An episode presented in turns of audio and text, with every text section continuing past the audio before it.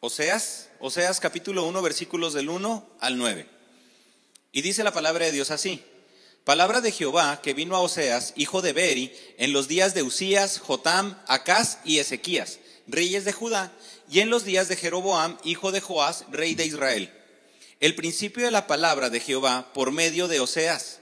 Dijo Jehová a Oseas, ve, tómate una mujer fornicaria e hijos de fornicación, porque la tierra fornica apartándose de Jehová. Fue pues y tomó a Gomer, hija de Diblaim, la cual concibió y le dio, y le dio a luz a un hijo, y le dijo Jehová, ponle por nombre Jezreel, porque de aquí a poco yo castigaré a la casa de Jehú por casa de la sangre de Jezreel y haré cesar el reino de la casa de Israel. Y en aquel día quebraré yo el arco de Israel en el valle de Jezreel. Concibió ella otra vez y dio a luz a una hija y le dijo Dios, ponle por nombre Loruama, porque no me compadeceré más de la casa de Israel, sino que los quitaré del todo. Mas de la casa de Judá tendré misericordia y los salvaré por Jehová, por Jehová su Dios y no los salvaré con arco, ni con espada, ni con batalla, ni con caballos, ni jinetes. Después de haber destetado a Loruama, concibió y dio a luz un hijo, y dijo Dios, ponle por nombre Loami, porque vosotros no sois mi pueblo, ni yo seré vuestro Dios. Este, este libro de Oseas, y hablando de una introducción breve a Oseas, para ya pasar a estudiar los versículos del 1, del 1 al 9, nos presenta la palabra de Dios que, es para el pueblo de Israel en el siglo octavo antes de Cristo. En el Oseas profetiza en el año 138 al 722 antes de Cristo. En ese tiempo donde ya podemos, nosotros ahorita pudimos darnos cuenta, Jeroboam estaba reinando, pero también menciona otros cuatro reyes, que eso ahorita también lo, lo explicaremos. Este profeta nos habla demasiado, nos va a hablar demasiado Oseas acerca de nuestra relación con Dios y nos va a hablar sobre el peligro o sobre los peligros de confiar en nuestro entorno, de confiar en la política, de confiar en las relaciones, en lugar de confiar plenamente en Dios. Y esto es algo de lo cual no podemos desligarnos, es algo de lo cual no podemos decir yo no estoy inmerso en esto, yo no estoy inmiscuido en eso, porque aunque ahorita no son las elecciones de, presidente o de nuevo, de, nuevo, de nuevo gobierno, ¿cuántos de nosotros no, no hablamos o no decimos estaríamos mejor con, con gobierno tal? O, en otra, o la contraparte, algunos también dicen, es que estamos mejor con el gobierno, con el gobierno actual, porque el gobierno actual pues da buenas, da nuevas oportunidades del empleo, la pensión para las, las personas de la tercera edad, etcétera, etcétera, etcétera. Hablando demasiado, hablando demasiado de las bondades del gobierno, de las bondades de la, de la política, dando a entender que un buen gobierno es la solución para nuestros problemas. Muchas veces pensando también que las relaciones son la solución para nuestros problemas o pues las personas que conocemos o nuestro mismo trabajo, lo que yo puedo realizar es la solución a mis problemas. Y por eso decimos, es que es la razón por la cual trabajo tanto, para tener un buen futuro. Es la razón por la cual estudio tanto, o la, o la razón por la cual dejo tanto en mi trabajo, con mis conocidos, etcétera. Porque si yo no lo hago, ¿quién más lo va a hacer? Pensando que esa confianza y pensando que un buen futuro depende de lo que los políticos hacen, depende de lo que yo hago, depende de nuestro trabajo, depende de nuestras relaciones. Y en eso hablaremos demasiado en el, en el libro de Oseas. Este libro es uno de los, de los libros del Antiguo Testamento más difíciles de interpretar también.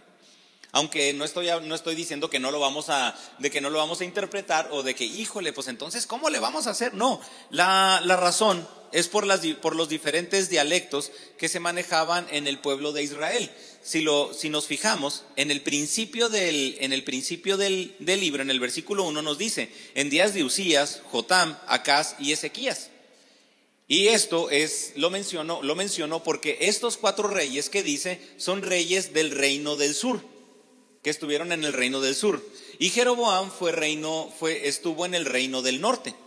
Y es muchas veces para algunos se dificulta la, la interpretación de este, de este libro porque había variantes entre los mismos reinos.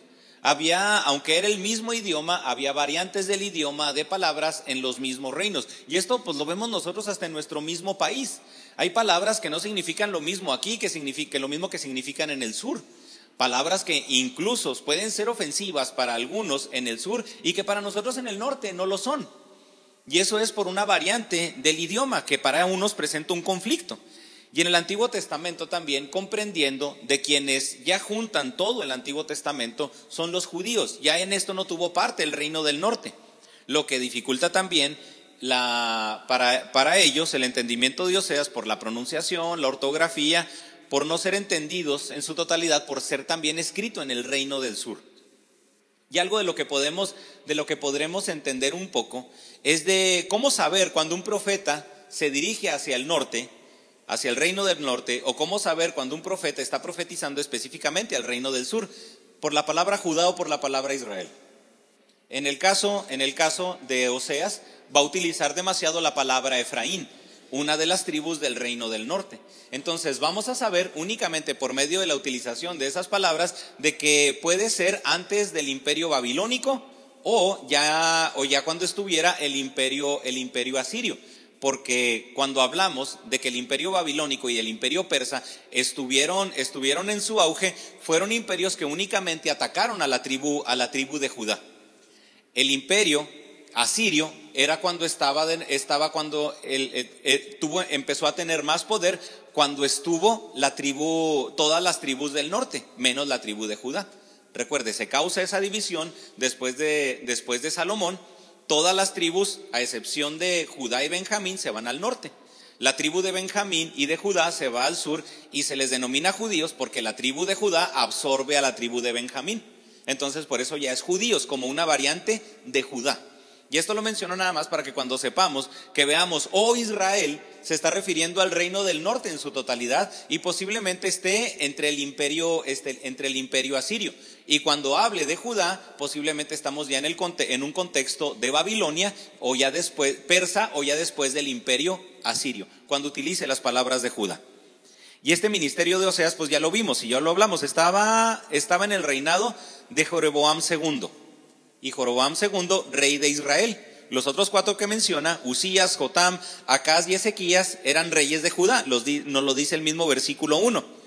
Y su reinado, esto es muy importante porque el reinado de Jeroboam en el reino del norte fue un reinado de prosperidad, de poder y de paz. A pesar de ser el reino del norte, un reino en el que ninguno de los reyes hizo lo correcto delante de los ojos de Dios. Y desde aquí hablamos de algo muy importante que hemos mencionado anteriormente. Ser bendecido por Dios no es sinónimo de ser aprobado por Él. Estamos en un contexto en el que el reino, el reino del norte, alejado de Dios, era un reino de prosperidad, de poder y de paz. Según el segundo libro de Reyes, capítulo 14, versículos 25, las fronteras de Israel se habían extendido desde, desde, un lugar llamado Amat hasta el mar de Arabá, que era también denominado, o una forma en la que se le llamaba el mar muerto, que marcaba la frontera de Judá también con el sur. Amat es un reino de Damasco. Entonces, esto nos quiere, nos quiere decir Damasco o Siria, que esto lo pudimos estudiar un poco este miércoles pasado con el, con el profeta, con el profeta Eliseo, que es de donde viene el, que es de donde viene Naamán. Naamán venía de Siria, Naamán venía de Damasco. Entonces abarcaba desde esa parte del reino hasta, eh, hasta el sur, en la frontera con Judá, un reino que empezó a crecer. Y es probable que Jeroboam II mantuviera esa alianza con Damasco, mantuviera alianza con los asirios, controlando más territorio, y algunos comparan, y algunos comparan el poder de Jeroboam II con el poder que tuvo David y con el poder que tuvo Salomón en, en ese entonces antes de la división del reino. Pero fíjese, es, cuando decimos, ah, caray, alejado de Dios se puede hacer todo eso. Hermano, la gente alejada de Dios también prospera. ¿O a poco usted no me dejará mentir que en ocasiones es algo que nos pasa a todos los creyentes, o no sé si nomás me pasa a mí, que pensamos que ¿por qué los demás, si están alejados de Dios, por qué prosperan tanto? Y decimos, oye, pues si está este malandro, hace esto, hace el otro, y quién sabe qué tantos desfiguros, y velo cómo vive. Ve, toda, ve todas las comodidades que tiene. Y a veces hasta decimos, pero Señor, yo, pues, ¿por qué no puedo aspirar a, a tener un BMW último modelo siendo tu siervo? Eso precisamente, pues, no es relevante. Y tenemos que, y pues en sí tenemos que entenderlo, pero muchas veces nuestro mismo, nuestra misma sociedad materialista donde vivimos, pues en ocasiones también nos hace una mala jugada, pensando que nosotros, para nosotros, que esa es una forma en la que Dios, está, en la que Dios bendice a las personas. Pero la verdad no. La prosperidad económica nunca será en su totalidad un indicio de que una persona está conforme al corazón de Dios. Y ahí es un punto en contra de la falsa ideología de la prosperidad, en las que dicen o afirman que cuando una persona se encuentra bien delante de Dios, eso se refleja por medio de riquezas y se refleja por medio de salud. No, eso es una mentira. Y por ejemplo, aquí tenemos precisamente al reinado de Israel en tiempos de Jeroboam II. Y lo comparan, le digo, con David y con Salomón. Mientras este rey Jeroboam II reinaba, se encontraba en un tiempo de abundancia militar, de abundancia política y de abundancia cultural donde el pensamiento de, o las partes de las tradiciones que tenían los mismos israelitas se estaban propagando. Por lo que en términos de reinado terrenal, en términos de reinado terrenal, podemos decir que Jeroboam II era un excelente rey y en este entonces, pues, perfecto, no podemos decir, no podemos definirlo como malo, al contrario, algunos pudieran definirlo como bueno. Sin embargo, sin embargo, que a pesar de que no había una prosperidad militar desde los tiempos de Salomón hasta los tiempos de Jeroboam II, algunos datos históricos mencionan que esta riqueza y esta prosperidad se da por la gran diferencia que había entre clases sociales. Es decir, impuestos demasiado altos en los cuales los ricos, los ricos vivían bien y al pobre se le oprimía más. Y decían, es que tenemos más dinero, así lo pudiéramos, lo pudiéramos interpretar. El ingreso per cápita está excelente. O sea, estamos mucho más del salario mínimo, pero también diciendo, pero que los pobres están viviendo cada vez más pobres. Eso implica que las gente, las personas que tenían más, tenían en exageración. Y las personas que tenían menos también tenían mucho menos de lo que deberían de tener. Eso nos lleva a comprender que leyes como las que se promulgaban en Levítico de, dar el diezmo para, el, para los pobres, de dar el diezmo para las viudas, para los desamparados, incluso de cada 50 años, el año del jubileo, donde se perdonaban todas las deudas, no se estaban llevando a cabo. Porque el objetivo, que esto lo explicamos un poco la semana pasada, el objetivo de Dios con todas esas leyes era dar, era, era promover para todos las mismas posibilidades económicas que no hubiera pobres en Israel, que no fuera una nación pobre de gente necesitada, sino que entre todos se pudieran ayudar. Entonces, ¿qué estaba sucediendo? Pues no, no estaba pasando. Entonces, esa fachada de ser un reino próspero, pues nada más así, era una fachada. Porque no todo el reino era próspero, solamente algunos. Es como cuando usted dice, vamos a, vamos a conocer a Chihuahua, vamos a conocer Chihuahua, y vienen los empresarios, ¿a dónde los llevan? no los llevan a colonias de la periferia. Los llevan a colonias donde pues, se ve la infraestructura y donde se ve que se mueve el dinero y que dicen, wow, en Chihuahua hay mucho dinero. Pues sí, vete, a los otros, vete al otro extremo. Vete al lugar donde también el mismo rico está oprimiendo más al pobre. Vete a la industria maquiladora donde se tiene a los trabajadores como trabajadores de confianza, se les paga una baba y no se les pagan horas extras. Pero como nomás se enfoca en lo que se puede, en lo que se ofrece de más por los ricos, porque son los que manejan todo, no vemos todo el panorama de una, de una forma completa. Y eso, ¿qué nos hace ver? La misma maldad del hombre. Vamos a este, aunque es un tiempo en el que se denominan estos impuestos altos, también vamos a ver después cuando, cuando estudiemos al profeta Amos que él se enfocó más a predicar acerca de los malestares sociales podemos ver aquí, o vamos a ver nosotros aquí en el libro de Oseas, que Oseas predica y, utiliza su predicación guiada por Dios para hablarle, digo, de su falta, de la falta de confianza de Dios. Pero cuando predique Amos, cuando comparta Amos, se va a enfocar demasiado a los malestares sociales. De hecho, Amos hablará un poco más de las consecuencias de las alianzas que el mismo pueblo hizo con Damasco, con Asiria, con Egipto, que era una prosperidad basada en especulación, basada en abusos sociales y algo muy importante, una especulación basada, o una prosperidad, perdón, basada en sincretismo espiritual. ¿Qué es el sincretismo? Cuando agarramos dos, de dos ideas, hacemos una. ¿Qué estaban, ¿Qué estaban haciendo? ¿Qué estaba sucediendo en el pueblo de Israel en ese entonces? La adoración a Jehová la juntaban con la adoración a Baal. Entonces no hay problema. Mientras tú adoras a, Baal, puedes, podemos nosotros adorar a Jehová y vamos a juntar las mismas tradiciones, pero mientras tú adoras a tu Dios, yo adoro al mío. Y el problema, ¿qué pasa con el celo de Dios? Porque Dios se va a interpretar y se va a hacer notar en los profetas menores como un Dios celoso, como un Dios que quiere la adoración única y exclusivamente para Él.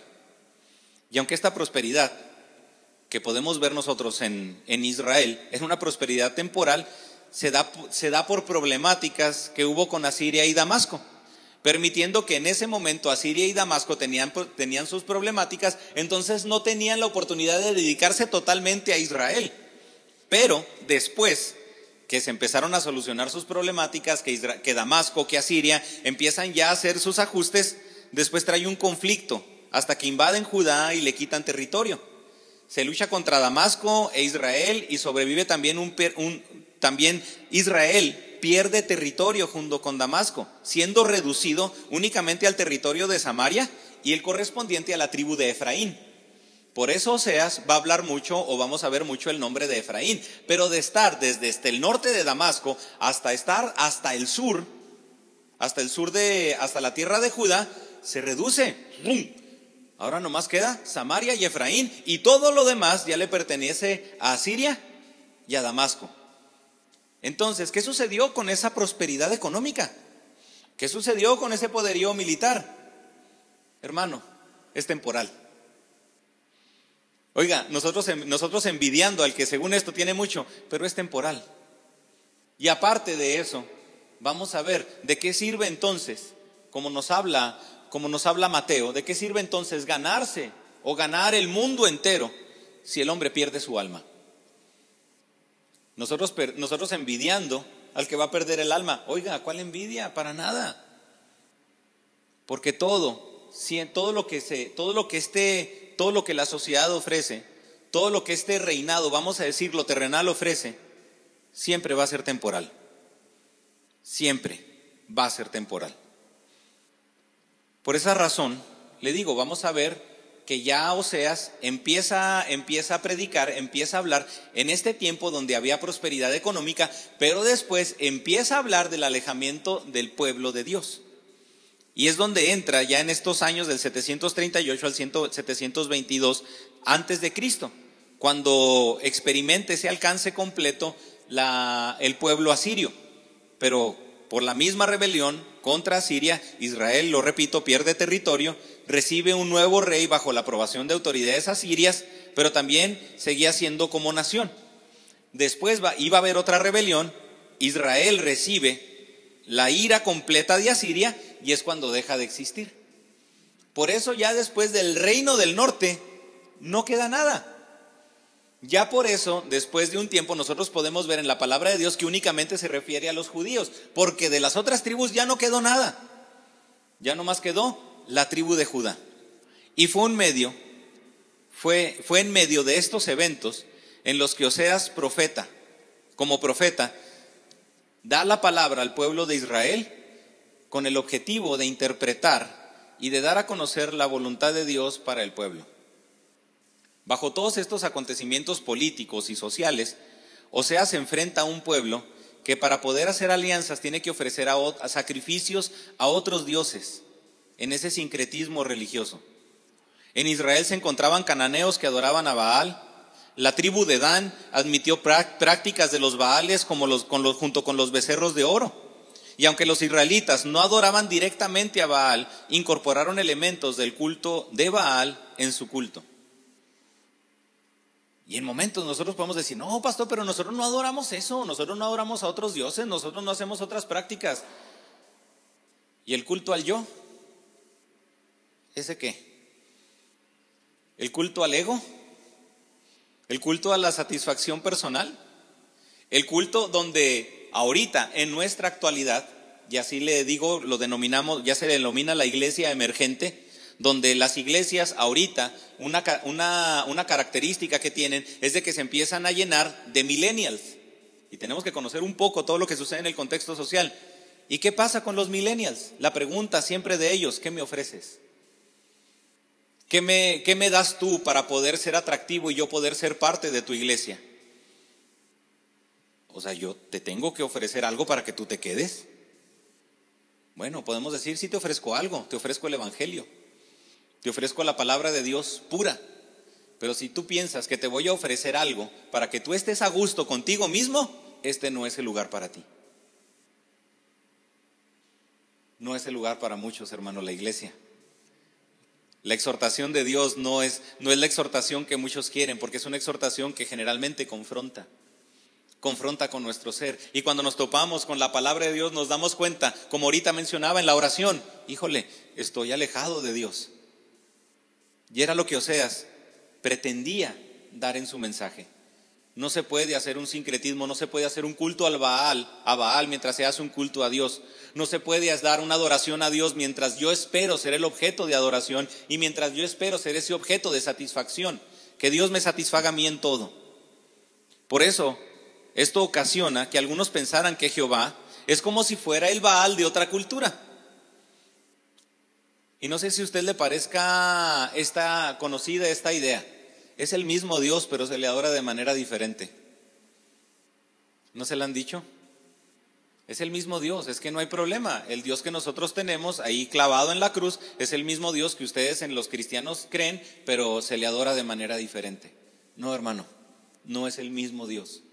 El Dios de ellos es tocayo del de nosotros, pero no es el mismo Dios. Porque no se le adora de manera diferente, se le adora solamente a la manera de Él. Y no podemos hacer un sincretismo. Incluso no puedo venir a adorarme a mí, no puedo venir esperando yo esa satisfacción. De hecho, lo que tendríamos que hacer es venir dando esa humillación, humillándonos delante de Dios. Y es por eso que Oseas reacciona contra este concepto de Dios contra un estilo de vida que confiaba en sus alianzas militares y contra un estilo de vida que confiaba en sus alianzas políticas, siendo este también un mensaje muy fuerte para nosotros en la actualidad, porque analizando el contexto político y social, cultural, no había un degenere como lo pudiéramos esperar en Sodoma y Gomorra. O sea, muchos pudieran decir, es que no está tan alejado el pueblo de Dios porque hay una prosperidad, a lo mejor no hay tanto pecado, pero ¿de qué sirve si de todas maneras la persona no está poniendo su confianza en Dios? Es como en ocasiones cuando decimos de ciertas personas, ay, mira fulanito cómo es bueno, mira fulanito tiene un trabajo muy prominente, son personas tan buenas, son, son tan humanos. Y a veces decimos, ya no más les falta ser cristianos. Parece, parece que son cristianos, pero ya no más les falta Dios, no más les falta ser cristianos. Pobres tipos, les falta todo. De todas maneras, les falta todo. ¿De qué sirve entonces toda esa prosperidad económica? ¿De qué sirve ser buenas personas si les falta la salvación? De nada. De todas maneras, para esas personas, si no tienen a Dios, lo único que les espera es el juicio eterno. Es la separación de Dios por toda la eternidad. ¿De qué sirve? ¿De qué aprovecha? De nada. Y ese es el mensaje de Oseas. Ellos seguían ofreciendo ese culto a Dios pero su secularismo radicaba en que confiaban en la política, en las decisiones de los gobernantes, en las alianzas, más, en, más en esas alianzas que en Dios mismo. Oiga, ¿estará muy alejado los tiempos de Oseas a los tiempos en los que vivimos en la actualidad? Créame que no. Créame que no. Y nosotros como creyentes, como hijos de Dios, debemos de entender de que ningún político, ninguna ventaja social, ningún beneficio ocasionado por el gobierno debe ser sustituido por la confianza en Dios. Por eso Oseas se opone a los reyes, porque ellos, como el pueblo, estaban utilizando el culto, estaban utilizando todas las ventajas para servirse ellos mismos en vez de servirse a Dios. Por eso Seas va a ser muy particular en su predicación, en su exhortación, y utilizará términos, en este caso como el matrimonio, para ejemplificar la relación con Dios y sus hijos. La idea, va a manejar o sea la idea de que Dios es dueño, en términos de legalidad, pero también en términos de relación. Dios es dueño del pueblo porque él, él fue el que lo formó, Él fue el que lo hizo. En cuestiones legales podemos verlo así, pero también en cuestiones de relación es el pueblo de Dios porque Dios espera que el pueblo se relacione con Él, marcando este énfasis en una intimidad de Dios y su pueblo. Cuando hablemos de que el pueblo pereció por falta de conocimiento, no vamos a hablar o no tiene que no tiene que relacionarse con una falta de conocimiento de Dios, no tiene que ver con una falta de conocimiento bíblico. Porque cuando en la palabra de Dios hablamos de conocimiento, hablamos de intimidad. Fíjese lo fuerte de esto. El pueblo pereció porque le faltó intimidad conmigo. ¿Y cómo está nuestra intimidad con Dios? ¿Cómo está nuestra confianza en nuestro trabajo? ¿Cómo está nuestra confianza en la sociedad? ¿Cómo está nuestra confianza en nuestras relaciones? ¿Cómo está nuestra confianza en nuestra salud y en nosotros mismos? En comparación a cómo está nuestra intimidad con Dios. Por eso marca y va a marcar ese énfasis muy fuerte en el que Dios demanda amor, demanda lealtad, demanda fidelidad e intimidad con Él.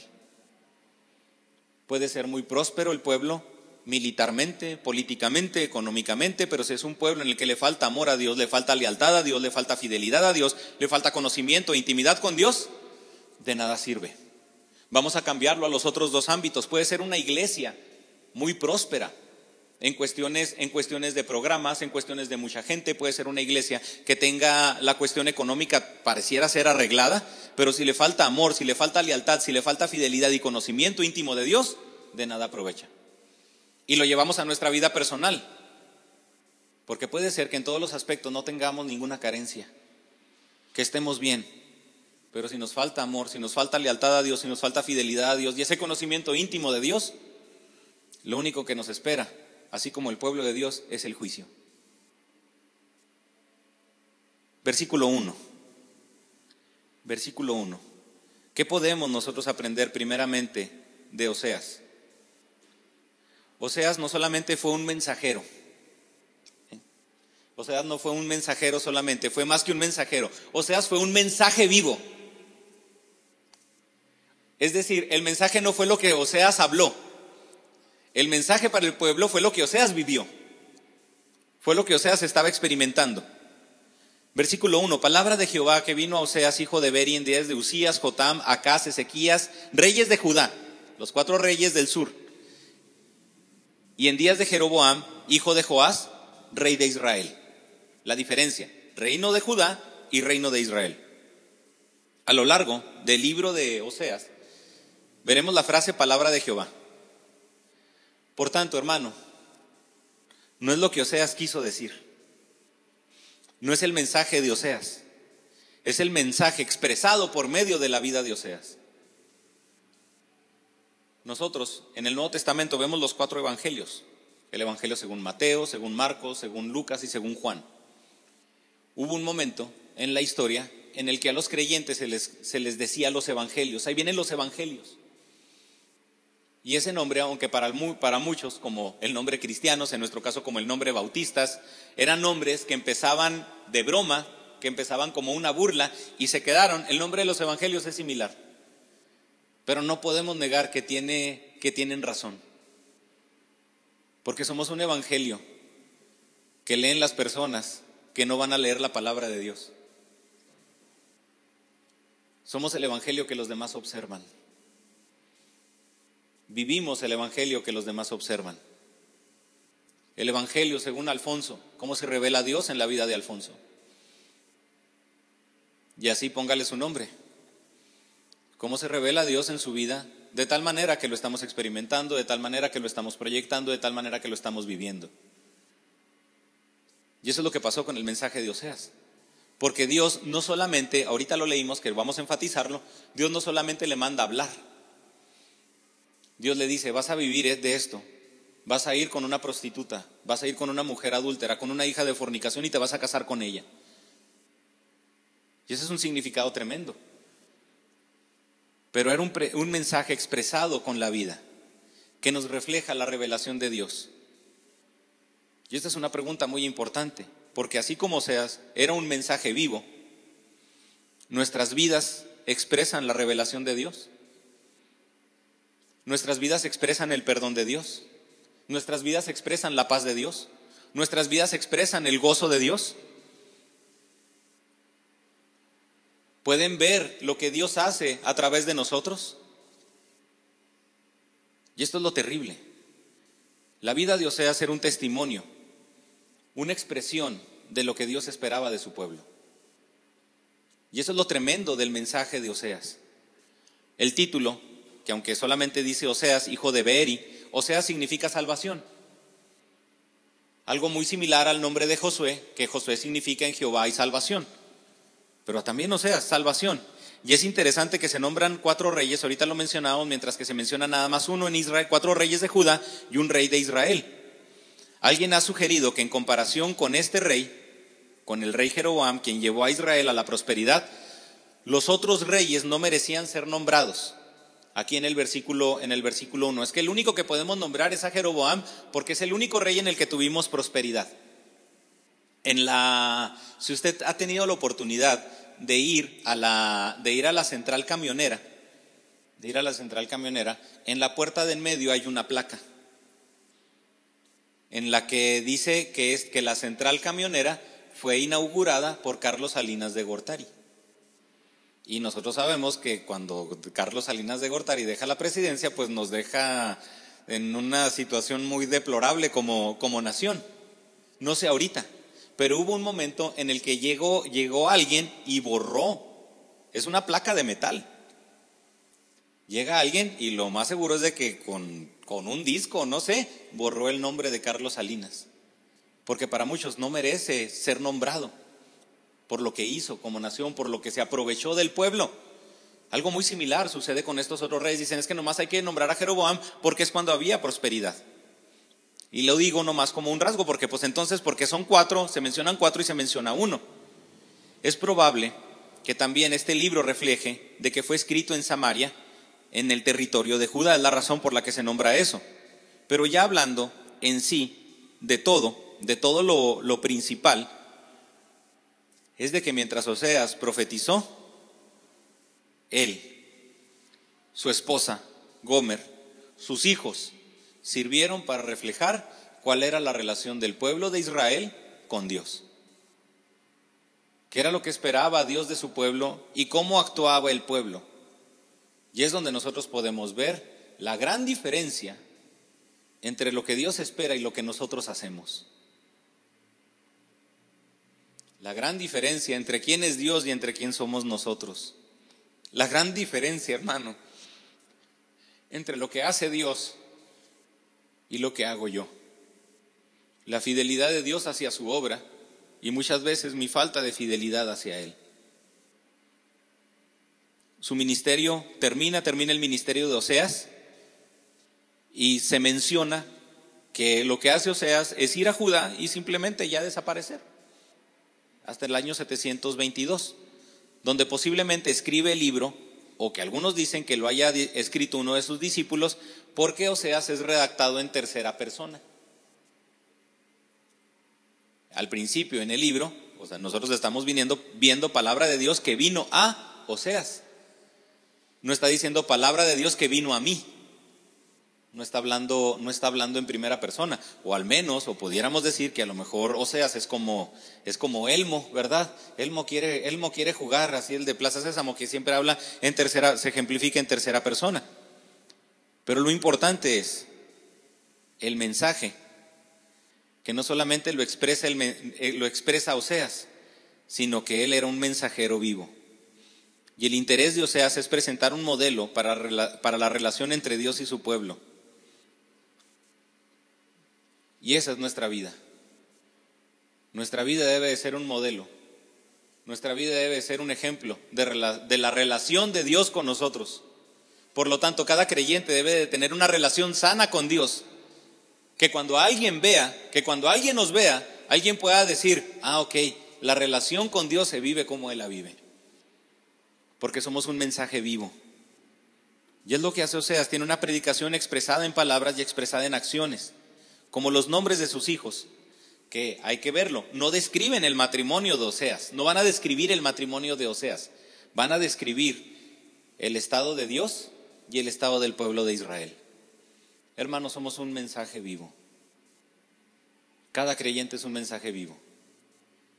Versículos del 2 al 5. Acompáñenme a leer estos versículos. Primer punto, un mensaje vivo. En el segundo punto vemos las consecuencias de la, infidelidad del pueblo. Dicen así, el principio de la palabra de Jehová por medio de Oseas. Dijo Jehová a Oseas, fíjese, no le dice ve y dice, ve y habla, ve y tómate una mujer fornicaria e hijos de fornicación, porque la tierra fornica apartándose de Jehová.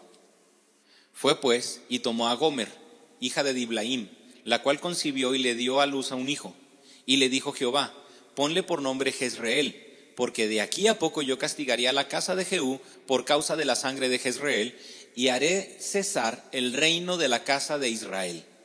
Y en aquel día quebraré yo el arco de Israel en el valle de Jezreel.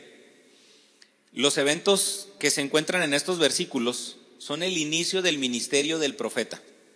Nos relata en estos versículos el llamamiento del profeta Oseas, que también es importante ver el contenido de la predicación de Oseas. Nos relata el llamamiento, pero también nos va a relatar el contenido. Va a ejemplificar, va a ejemplificar a la nación de Israel, porque la tierra fornica apartándose de Jehová. ¿Qué le está diciendo Oseas? ¿Qué le está diciendo Dios a Oseas? Este es el mensaje. El pueblo se encuentra alejado de mí. El, pueblo adulterado con política, el pueblo adulterado con cuestiones sociales, el pueblo adulterado confiando en su, en su ejército, el pueblo adulterado confiando en los Baales. Es un pueblo adúltero. Y es lo terrible para nosotros también en la actualidad. Porque si algo ocupa el, si algo ocupa el lugar de Dios, estamos adulterando contra Dios. Si algo ocupa la confianza en Dios, estamos, estamos adulterando contra Dios. Si algo ocupa la relación que debiéramos de tener con Dios, estamos adulterando en contra de Dios. ¿Dónde está nuestra confianza? ¿Dónde está nuestro primer auxilio? ¿Dónde está nuestro primer socorro? ¿A quién acudimos primeramente? Por eso el llamamiento no solamente nos habla de este llamamiento, sino el contenido del mensaje. Lo curioso es que todo este es un tiempo de paz y prosperidad. Lo analizamos ahorita, no es un tiempo en el que en el que no hay dinero, no es un tiempo en el que no hay que comer, no es un tiempo en el que vivió Egipto de las siete vacas flacas. Es un tiempo en el que había prosperidad. Es un tiempo en el que sí había que comer. Por lo tanto, y nuevamente repito la idea, ser próspero no es sinónimo de ser agradable delante de Dios. Tener no es un sinónimo de ser aprobado por Él. Y Dios utiliza, Dios va a utilizar a la familia de Oseas para ejemplificar este tiempo de prosperidad limitada. Ve y toma para ti una mujer dada a la prostitución, le está diciendo, le está diciendo Dios a Oseas. Para muchos este capítulo se interpreta como una visión cuando recuerde la semana pasada que hablábamos de las dificultades de interpretar el, el, Antiguo Testamento, porque unos dicen, es que es una visión, es una alegoría, no fue algo que pasó. Ellos presentan la dificultad de creer que Dios pudiera pedirle esto a un siervo suyo. Ve y cásate con una prostituta, tú siervo mío, ve y cásate con una prostituta. Sin embargo, aunque observamos hechos simbólicos, eventos simbólicos, la redacción nos habla de que es un evento real pero que los nombres de los hijos van a ser el símbolo. Y aquí es donde, y, aquí es donde entra lo importante, porque le van a preguntar a Oseas, oye Oseas, tú eres siervo de Dios, ¿cómo es que Dios te manda que te cases con una prostituta? Oye, Oseas, tú eres un siervo de Dios y tuviste hijos con una prostituta, ¿por qué le pones esos nombres? ¿Por qué le estás poniendo esos, esos, esos, esos nombres? ¿Por qué le pones lo ruama? ¿Por qué le pones lo ami? Ahorita vamos a hablar de eso. ¿Por qué? Y desde ahí comienza el mensaje, vivo. Esto ha llevado, y por eso esto para muchos ha llevado a varias interpretaciones, desde decir que Gomer no era una persona, sino era un símbolo, que no era una prostituta, sino que fue infiel y luego se, que fue infiel después de que se casó con Oseas. Pero no, aquí, por lo, por lo mismo, ¿cuál es la orden? Ve y cásate con una prostituta. No le está diciendo, ve y cásate con una mujer que te va a ser infiel. Hay una gran diferencia. Y este mandamiento fue dado a Oseas, obviamente, antes del matrimonio. Y no es que Oseas haya tomado malas decisiones y Dios haya utilizado su vida como ejemplo. Dios ordena a Oseas y manda que su vida familiar vaya a ser un modelo de la relación que existe entre Dios y su pueblo para ejemplificar la prostitución del pueblo y la fidelidad de Dios. Algo que he experimentado y que he podido experimentar a lo largo de mi vida es esto. La fidelidad de Dios a pesar de mi infidelidad. El favor de Dios a pesar de mi infidelidad. Es posible que en ese tiempo existiera, dicen algunos, la costumbre de que entre algunas señoritas israelitas se ofrecieran en un tiempo como prostitutas antes de casarse para ofrecer su virginidad y que Baal fuera un dios fértil que les ayudara a tener hijos. De todas maneras, eso está, pues eso está terrible. O sea, eso está así como que, como que bárbaro. O sea, ¿cómo siendo del pueblo de Israel vas y adoras a Baal de esa manera? Es que tengo que prostituirme para que Baal me haga fértil. Nuevamente, confiando más en otros dioses, confiando más en el horóscopo que, que en el mismo Dios. Y a pesar de ese sincretismo religioso en ese tiempo, Dios, a pesar de todo, le sigue hablando a su pueblo. Y algunos mencionan que lo más seguro es de que Gomer entonces era una prostituta en el servicio al culto a Baal. De todas maneras está, está fuerte. Ve y consíguete a esta mujer. Ve y consíguete a esta mujer, ve y consíguete a esta persona que te va a fallar. Para muchos, ese matrimonio, o para cualquiera, ese matrimonio estaría destinado al fracaso. ¿Por qué nuestras vidas como creyentes, y esto digo, esto es fuerte, Dios sigue bendiciéndonos, no por nosotros, sigue bendiciéndonos por quien es Él. Aunque muchas veces nuestras vidas ejemplifican esto. Aunque muchas veces como iglesia ejemplificamos esto. Muchos hablan de que los profetas hablan de condenación. No puedo, no puedo negar y no puedo dejar de ver la fidelidad de Dios aquí. Fidelidad que sí, llega un momento en el que va a llegar a, que va a llegar a ese tope. Fidelidad que va a llegar un momento en el que Dios va a decir hasta aquí, así como fue la entrada en el arca de Noé, así como fue en, el, en el caso del pueblo a consecuencia de nunca rendirse a Él y de deliberadamente desobedecer. Hoy en su momento, cuando Dios diga, ya, la salvación es hasta aquí, ya voy por mi pueblo, va a llegar un momento. Ese matrimonio está destinado al fracaso. Y es cuando nos pudiéramos preguntar, entonces Dios, ¿por qué me escoge?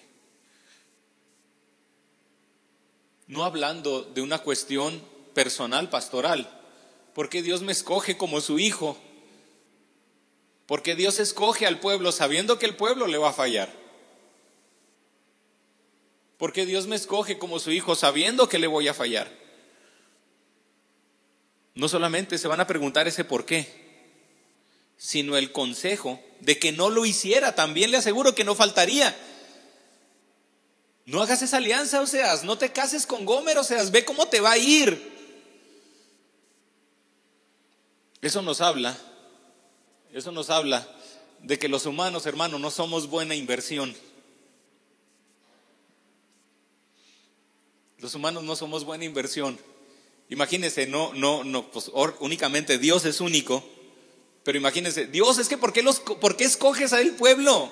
Te va a fallar. Y yo me imagino diciendo a Dios, es que no te preocupes, cualquiera al que le meta la mano me va a fallar.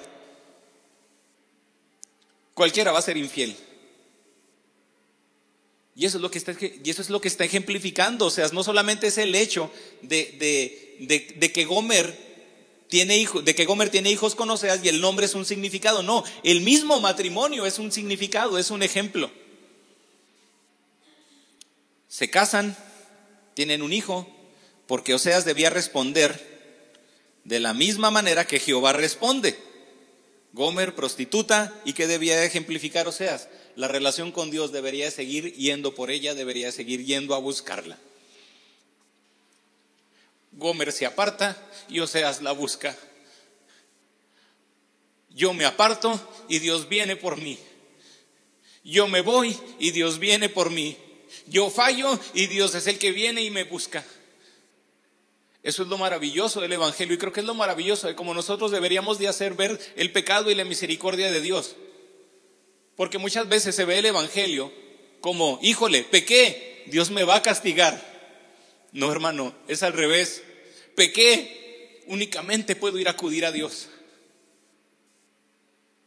El Evangelio lo debemos, de presentar como el refugio para el pecador, no como el castigo para el pecador. Y eso es lo que ejemplifica Oseas. Gomer se va, Oseas va por ella, de la misma manera que yo me aparto y Dios viene por mí. Enfatiza la idolatría del pueblo y utiliza a Gomer como un ejemplo de infidelidad, de prostitución espiritual, por su prostitución física en los cultos a Baal. Y al momento que Oseas recibe la orden, el pasaje nos dice que fue y se casó con Gomer. Y es donde dice uno, no, este cuate sí era, este sí era obediente. E inmediatamente nos habla del nacimiento de su primer hijo, que por orden de Dios recibe el nombre de Jezreel, siendo este Jezreel un nombre que significa Dios siembra. Uno dice, oye, entonces ¿por qué? Si trata de ejemplificar eso, porque es un nombre tan, pues, tan bonito, tan padre. Jezreel es un valle importante en la agricultura, es la razón por la cual recibe ese nombre. También es el sitio donde hubo batallas en las que Débora y Barak, en jueces 4 y 5, y Gedeón en, jueces 4 y 7 obtienen esa victoria. Entonces, para muchos pudiera interpretarse este nombre como un nombre bueno, pero a pesar de ser un lugar en el que puede ser interpretado como bendición, Oseas nos da un mensaje de esperanza, de bendición, de no da, perdón, no da un mensaje de esperanza, de bendición o de fertilidad, porque también Jezreel es una ciudad que ha sido ligada con eventos sangrientos. Y Dios los condena por medio de Oseas por sus pecados. En el versículo 4 menciona que la casa de Jehú es condenada. Dice, sí, ve y tómate una mujer fornicaria, pero en el 4 dice, y le dijo Jehová, ponle por nombre Jezreel, porque de aquí a poco yo castigaré a la casa de Jehú por causa de la sangre de Jezreel y haré cesar el reino de la casa de Israel. No es por el significado del nombre, es por lo que pasó en el lugar, es por lo que sucedió con Jehú. La casa de Jehú es condenada y hace referencia a segundo libro de Reyes, versículo capítulo 9 y capítulo 10, donde nos relata que Jehú mató al rey de Israel y de Judá en un golpe de estado y fue responsable de la matanza de los 70 hijos de Joram. Fue culpable de violencia, y la sorpresa fue que el mensaje sobre Jezreel para el pueblo en ese entonces no era un mensaje de fertilidad y prosperidad. Por eso no se refería a las bendiciones que iba a obtener la tierra, sino más bien se refería a las consecuencias de la sangre y la destrucción de una persona. Y está fuerte, ¿no? Está delicado. Porque en el versículo 5 también vemos otra palabra de Oseas que fue pronunciada tiempo después. Algunos mencionan que en este, que en este lapso, pues obviamente en estos, en estos pocos versículos del 1 al 9, estamos hablando posiblemente de ocho años de diferencia. Porque en lo que Osea se casa, en lo que tiene a Jezreel, en lo que tiene a Loruama y en lo que tiene a Loami. O sea, los, tres hijos, la, la boda y los tres hijos, así en la redacción seguidita. Entonces, en ese tiempo, vuelve otra, vuelve otra exhortación porque también dice en el versículo 5, en aquel día quebraré yo el arco de Israel en el valle de Jezreel. Se habla de cuando el rey de Asiria toma batalla en este valle y ahora se aplica no solamente a Jehú, sino se aplica a toda la ciudad para recalcar que estos eventos son de juicio de Dios y que ahora el juicio de Dios no solamente se va a aplicar a la casa de Jehú, se va a aplicar a todo Israel. Un juicio dado en tiempos de prosperidad económica, política y social. Hermano, la exhortación no es para cuando andamos mal, entre comillas. La exhortación siempre va a ser acercarnos a Dios, incluso aunque, estemos bien, depositando nuestra confianza en otras cosas. ¿Cuándo buscamos exhortación? Pues sí, pues cuando estamos de la patada. No, la exhortación también la necesitamos cuando estamos bien, porque es en los momentos en los que más confiamos en nosotros. Es el, momento en el que estamos más vulnerables, porque estamos confiando más en nosotros. Ah, me está yendo bien, qué padre, mis decisiones. Me está, me está yendo bien, qué padre, mi responsabilidad. Yo, yo, yo, la confianza al yo, el culto al yo. Y es esta exhortación, que a lo mejor nosotros no la podemos contar como idolatría, pero que sí lo es, porque está quitando y dejando de lado la confianza en Dios. ¿Cómo podemos adaptarlo a nosotros? Primeramente como iglesia, porque pudiéramos decir, ¿no? Como iglesia, en cuestión de finanzas, no andamos mal. Pudiéramos decir que, bueno, sí, hay finanzas, hay, que, hay de dónde tener, tenemos un colchón.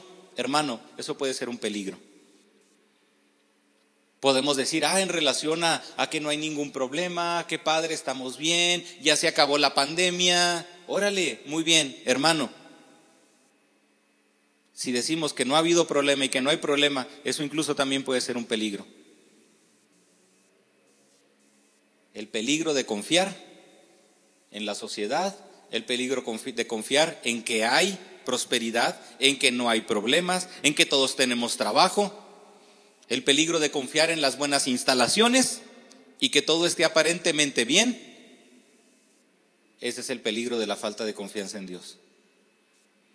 Lo podemos aplicar de manera personal, porque puede que usted esté un tiempo de crecimiento laboral, de estabilidad emocional, de estabilidad social, de salud, de que ahorita no haya ningún problema en su vida.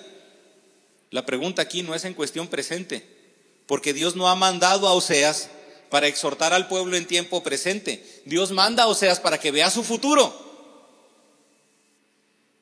Y si nuestra vida no es de confianza en Dios,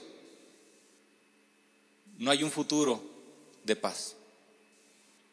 ¿Cómo termina la historia? Para el pueblo de Israel se exterminó totalmente. Únicamente quedó la tribu de Judá y la tribu de Benjamín. Por eso, estamos en cuenta, a cuentas con Dios. Tomando en cuenta también que Oseas mete acontecimientos pasados en relación al pasado. ¿Cómo estamos en relación a nuestro pasado personal? ¿Cómo estamos en relación incluso hasta nuestro pasado como iglesia? Porque claro, Dios perdona el pasado. Dios lo perdona. Pero la pregunta sería, ¿estamos conscientes de lo que Dios ha perdonado? Dios me ha perdonado mi pecado, sí. Pero hay una gran diferencia entre saber que Dios ha perdonado mi pecado y saber qué pecados Dios ha perdonado. Cuando hablamos en 1 de Juan 1.9, si confesamos nuestros pecados, Él es fiel y justo para perdonar nuestros pecados y limpiarnos de toda maldad. La palabra confesar, según el griego, en 1 de Juan 1.9, quiere decir llamar al pecado como es. ¿Cómo es tu oración cuando pides perdón por tu pecado? ¿Sabes qué, Señor? Perdóname porque he pecado. No, eso no es confesar. Es estar consciente de que eres malo.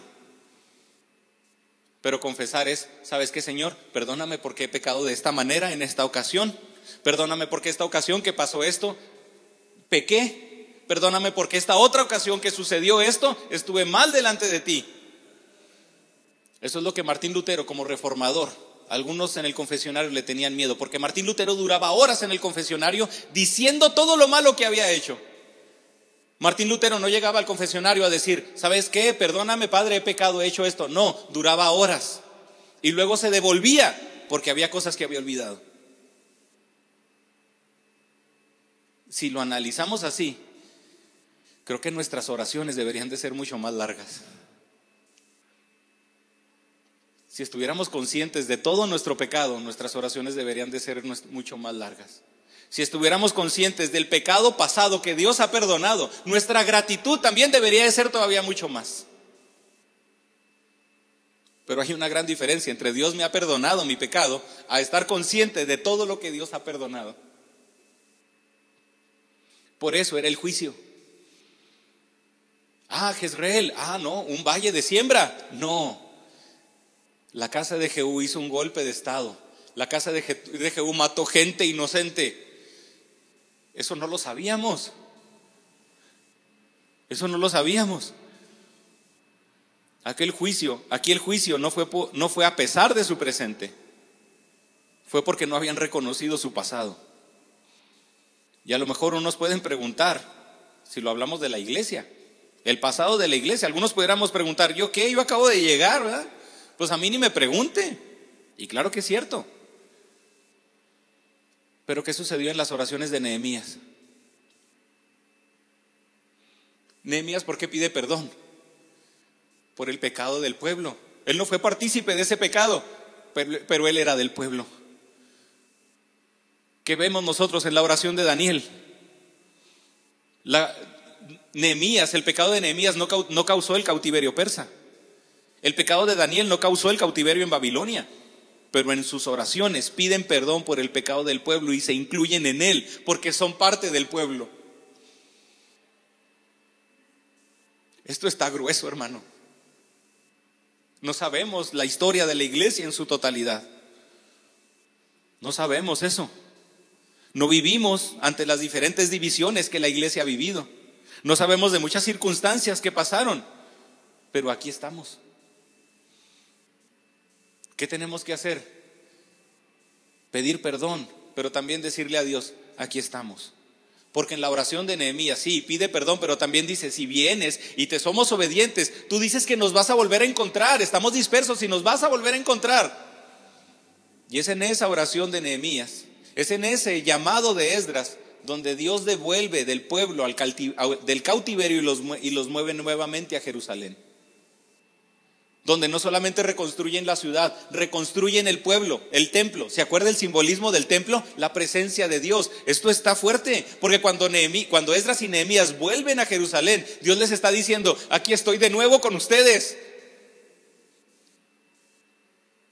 Y necesitamos saber que Dios va a estar de nuevo aquí con nosotros. Necesitamos reconocer que hemos fallado, que hemos pecado y ponernos a cuentas con Dios para decirle a Dios, vuelve Señor, que tu presencia vuelva a ser activa.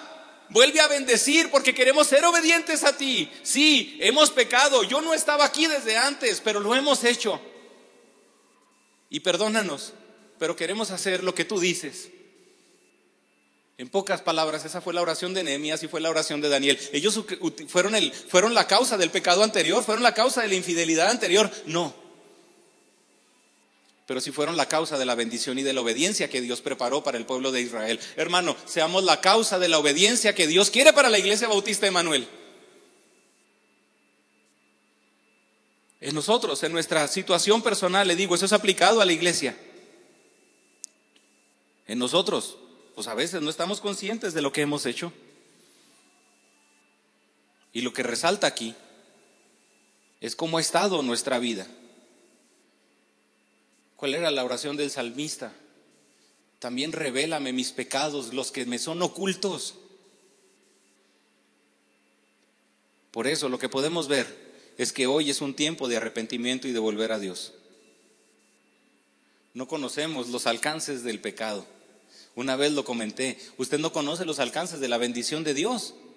La bendición de la predicación del, por, por los apóstoles, imagínese, llega hasta el otro lado del mundo dos mil años para acá. Qué bendición, porque alguien fue obediente. Los alcances de la obediencia. ¿Cuáles serán los alcances del pecado? ¿Cuáles serán? ¿Cuáles serán los alcances de la desobediencia? ¿Qué espera Dios? ¿Por qué advierte Dios esto? Porque Dios no quiere destruir al pueblo. Dios quiere manifestar su misericordia en él. Versículos del 6 al 9. Aquí lo que vemos es el reflejo de la infidelidad. Concibió ella otra vez y dio a luz a una hija y le dijo, y le dijo Dios, ponle por nombre Loruama, porque no me compadeceré más de la casa de Israel, sino que los quitaré del todo. Mas de la casa de Judá tendré misericordia y los salvaré por Jehová, por Jehová su Dios.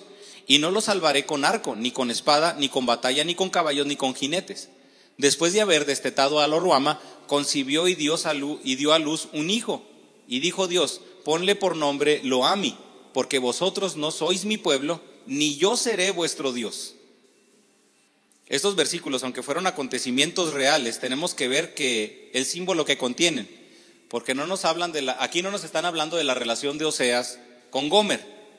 Gomer concibe de nuevo, tiene una hija y por orden de Dios, llámale así, lo ruama, que quiere decir no recibe el amor del Padre. Vas a tener, una, vas a tener por nombre una hija que su nombre quiere decir no, no recibirá el amor del padre. No es una descripción de la familia de Oseas. Es, el, es la representación de la condición del pueblo causa, a causa de su infidelidad. Lo que está diciendo Dios aquí, el pueblo no recibe el amor que yo le doy. Ojo, no está diciendo que Dios no da el amor, está diciendo que el pueblo no recibe el amor. La semana pasada predicamos, la gente no quiere hablar de un Dios de ira, no, la gente tampoco, tampoco quiere al Dios amoroso. La gente tampoco quiere escuchar de la misericordia de Dios. La gente no quiere recibir el amor de Dios. Esta es una representación de la condición de infidelidad del pueblo y lo que pretende es que nuevamente el, pueblo cuestione otra vez a Oseas. ¿Por qué le pones así que, que no le, porque tu hija no va a recibir el amor? Sí, sí lo va a recibir, yo como padre se lo voy a dar. El detalle es de que este nombre me lo pide Dios para representar que nosotros no hemos actuado acorde al amor de Dios. No hemos aceptado su salvación, no hemos aceptado su gracia, no hemos aceptado su favor. Y la respuesta es de que a pesar de que esperan, de que Judá tenga esperanza, porque lo dice aquí, Israel no recibirá la protección de Dios como su hijo. Es la razón por la cual viene el imperio asirio y extermina al pueblo del norte. El problema no fue el exterminio del reino a causa de los asirios. El problema fue que ellos no obedecieron a Dios ni se comportaron como sus hijos. Ese fue el problema. ¿Qué tenía que hacer el pueblo? Aceptar el favor de Dios. Hermano, el favor de Dios está siempre presente. La paz de Dios está siempre presente. Pero ¿por qué no la aceptamos? por el egoísmo de buscar nuestra plenitud, de buscar nuestros tiempos de bonanza en nosotros, en las cuestiones políticas, en las cuestiones militares, de la misma manera que el pueblo. Después de destetar a la Ruama, dice el versículo 8, menciona el detalle para dar a entender que Dios había esperado un tiempo antes de ahora pronunciar un tercer castigo, que también nos habla de paciencia divina y que hay otro propósito más allá del juicio de Dios. Porque Dios siempre va a buscar arrepentimiento y reconciliación. Sin embargo, el pueblo no atiende a la invitación y por eso el tercer hijo tiene un significado más severo. Lo ruama es no recibe el favor de Dios. Lo ami es, lo ami quiere decir no pueblo mío. Una cosa es que el hijo pródigo se haya ido, pero qué bendición que el padre lo recibió. En este caso es como si el hijo pródigo llegara y el padre dejara que lo mataran por la tradición del Quetzatza. Ese no es mi hijo, mátenlo. Decidió apartarse de mí, quiso la herencia, es de ustedes, mátenlo. No es pueblo mío. Y se aplica a Israel. Ojo, no al hijo de Oseas. Es aplicado a Israel. Y primero les habla de la consecuencia de su pecado, después les dice que no recibirán ese favor de Dios y ellos al persistir, ¿qué es lo que está diciendo? No van a ser pueblo mío. Ya no son pueblo mío. Y aquí en el versículo 9 es directo. Vosotros no soy pueblo mío, ni yo soy vuestro Dios.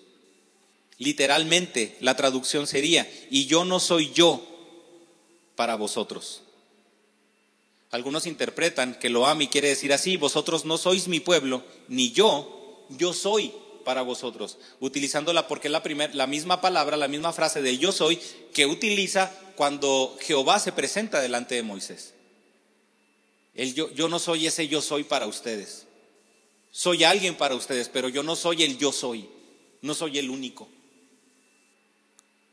Y para muchos de nosotros Dios es Dios, pero no es nuestro Dios exclusivamente. Eso es a lo que se refiere. Del 4 al 9 vemos la progresión de este castigo cada vez más severo. Israel no solo tendrá un futuro desastroso, como lo vemos en el versículo 4, va a, rechazar el amor del Padre en el versículo 6 y en el versículo 9 nos dice que, que les espera un futuro sin Dios. Que Dios no sea el yo soy de Israel equivale a términos radicales, no por Dios, por el pueblo. Porque el pacto ya no está vigente. Dios sigue estando, pero el pueblo se alejó. El pueblo de Dios rompió el pacto. ¿Y qué le espera? Pues sufrimiento porque rompe el pacto. El punto aquí es que muchos al hablar de sufrimiento se enfocan a los desastres que puede haber por, por experimentar crisis. Pero aquí el pasaje nos habla de algo peor. No son los castigos de la crisis. El peor castigo que podemos tener es el alejamiento de Dios. Y esto es solamente parte del mensaje de Oseas. Vamos al Nuevo Testamento, porque es parte también de lo que tenemos que hacer. Mateo capítulo 27, versículo 46. Jesús en la cruz. Porque esa separación que experimenta el pueblo y que experimenta todo pecador, Cristo la experimenta en la cruz. En el estudio de Mateo observamos que, no fue que, que Mateo no fue exhaustivo en describir el sufrimiento físico de Jesús en la cruz, y recuerda eso. Incluso cuando las mujeres lloran por ver el sufrimiento de Jesús mientras iba en la vía dolorosa, Jesús les dice, no, no lloren por mí, lloren por ustedes por la condenación que viene por ustedes. Pero Jesús en la cruz, Jesús en toda en todo ese via crucis, Jesús no se lamenta por su dolor físico. El lamento de Jesús lo vemos en la crucifixión en Mateo 27, 46. Cerca de la hora novena, Jesús clamó a gran voz diciendo, Eli, Eli, lama sabactani. Esto es, Dios mío, Dios mío, ¿por qué me has desamparado? Hermano, el, peor castigo que usted puede tener no es soledad. El castigo que usted puede tener no es la enfermedad. Y es, y es a veces cuando me, me, mortifica un poco cuando hablan. Es que usted le está yendo mal porque no está yendo, no está acorde a, los planes de Dios. Es que usted está sufriendo porque Dios le está mandando castigo. No, hermano, el castigo severo de Dios no es la soledad, el castigo severo de Dios no es la, la pobreza. El castigo severo de Dios es que no podemos tener una relación íntima con Él. No porque Dios no se presente, sino porque somos como el pueblo que nos alejamos de Él. Jesús, en toda la vía dolorosa, no se quejó de su dolor físico. ¿De qué nos quejamos nosotros? Ay, me siento mal. Ay, pobre de mí. Ay, me duele esto. Ay, me duele el otro. Lo que nos debería de poder no es la pobreza. Lo que nos debería de poder no es la soledad. Lo que nos debe de poder es la separación que tenemos de Dios. Lo que nos debe de poder es que no estamos teniendo una relación con Dios como la deberíamos de tener. Hermano, eso duele, porque eso nos va a doler o puede doler para una persona toda la eternidad. El castigo no son las problemáticas presentes, porque incluso Dios a sus discípulos, Jesús a sus discípulos, cuando ora en Juan 17, les dice que van a tener aflicción.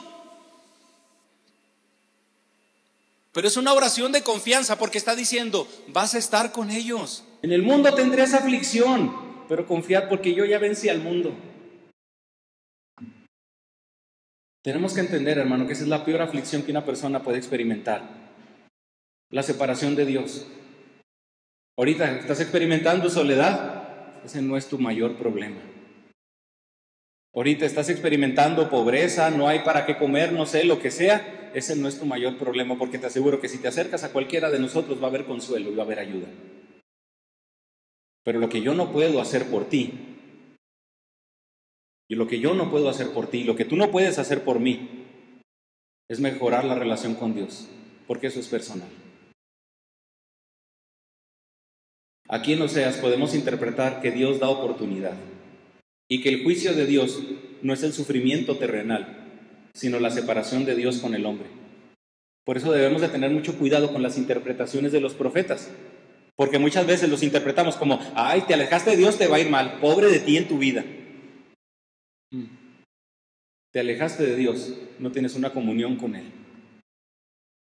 Y eso sí, el estar separado de Dios es lo, que, lo más terrible que cualquier persona puede experimentar.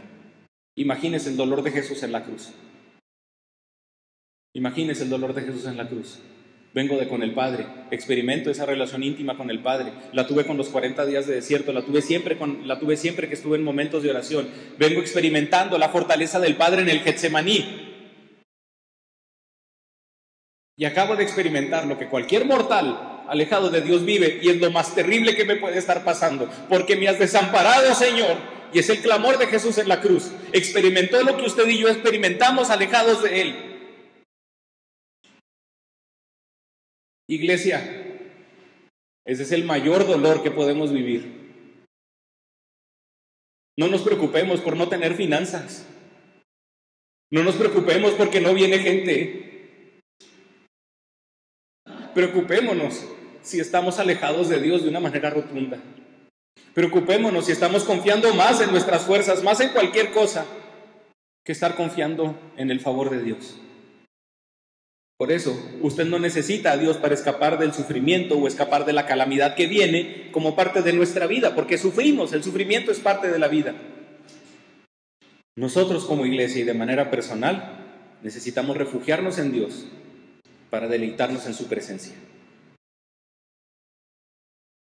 Para no ser ese hijo que no acepta el amor de Dios y para no ser ese hijo que imagínese qué terrible porque nos habla de eso en el Sermón del Monte. Señor, Señor, en tu nombre echamos fuera demonios, en tu nombre hicimos muchos milagros. Señor, Señor. No, yo no soy tu Señor. Yo no te conozco.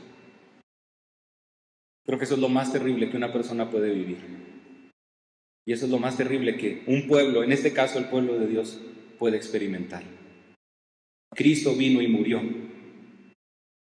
para que tengamos ese acceso al Padre.